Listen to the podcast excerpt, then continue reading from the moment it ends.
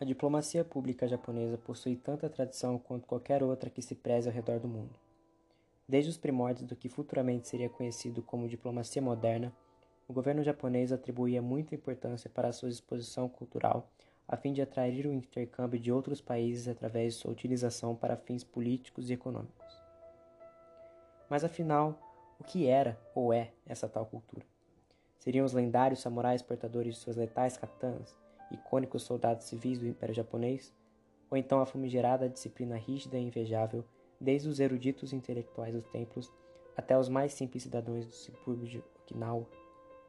E como podemos esquecer dos notórios mangás e animes com suas artes e histórias tão autênticas e inconfundíveis quanto sua literatura estilosa registrada pelos caracteres em kanji?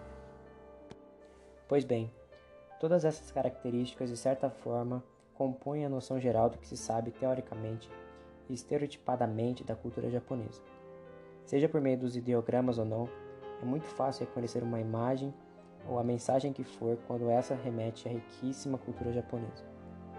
Fato é que os mecanismos e as ferramentas inerentes ao coletivo de culturas, sejam elas populares ou periféricas, constituem um vigoroso e enfático soft power, o qual constantemente vem expandindo fronteiras e emancipando conceitos preconcebidos perante a diplomacia cultural do Japão. Essa crescente se destaca com evidências fortes a partir do término do século passado início do século presente, onde os formuladores japoneses admitiram oficialmente a estratégia trabalhada pela União da Cultura Japonesa Moderna, também apelidada de cultura pop, com a sua política externa.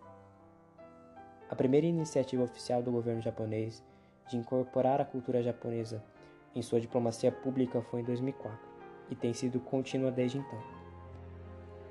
Em dezembro de 2004, o primeiro-ministro Junichiro Koizumi lançou o Conselho de Produção de Diplomacia Cultural.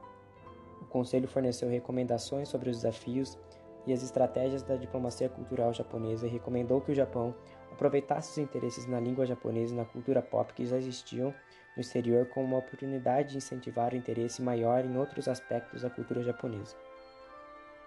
Estes interesses em produtos culturais japoneses no exterior mencionados pelo Conselho não são um fenômeno novo. Foi no início da década de 90 que as animações cinematográficas estavam prestes a presenciar uma revolução na forma de produzir uma obra e maravilhar os interlocutores com suas originalidades estéticas. Me refiro aqui ao filme Akira. Com um aprimoramento técnico muito superior ao que era realizado normalmente na época, chamou a atenção de críticos e entusiastas americanos e europeus, além de ter sido a primeira animação japonesa a ser exibida em cinemas brasileiros. Complementarmente, no que diz respeito ao interesse e à curiosidade ocidental, impossível desconsiderar o impacto também gerado pelas produções encantadoras e excêntricas do estúdio Ghibli.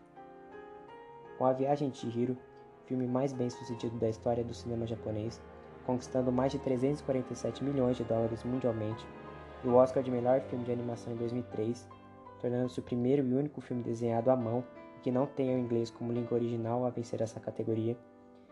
Este fenômeno chocou e simultaneamente afirmou o espaço das produções oriundas da cultura japonesa nos holofotes internacionais.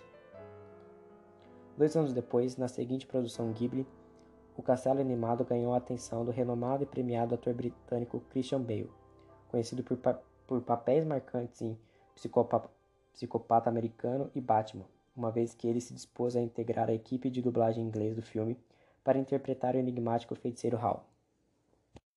Agora, quanto à arquitetura singular e inconfundível, somente encontrada nas entranhas das metrópoles e, nas, e nos ritualísticos templos, é a tremenda expansão tecnológica também, unicamente criativa que viabiliza uma cidade comprimida e povoada como Tóquio ser referência tanto nos quesitos modernistas barra futurísticos quanto nos estéticos. Um simbolismo paradoxal visto neste cartão postal esboça com clareza o retrato convergente da inovação encontrada na tradição, ambas naturalmente intrínsecas ao virtuoso. Isso tudo contribui também, por fim, para o trabalho dos diplomatas japoneses, de modo que as relações culturais modernas se sobrepõem às antiquadas campanhas conduzidas pelas políticas obsoletas, estabelecendo um diálogo com o público estrangeiro de forma estável, assim, obtendo benefícios diretos desse soft power. Portanto, Afinal, quais seriam as expectativas atreladas à famigerada diplomacia cultural japonesa?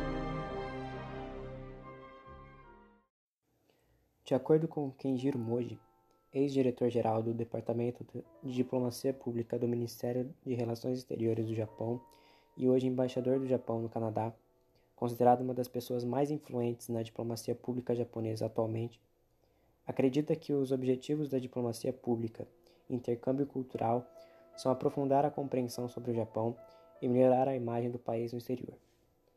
Usar a cultura pop como um gateway é ampliar os interesses do povo na cultura japonesa como um todo e também no próprio Japão.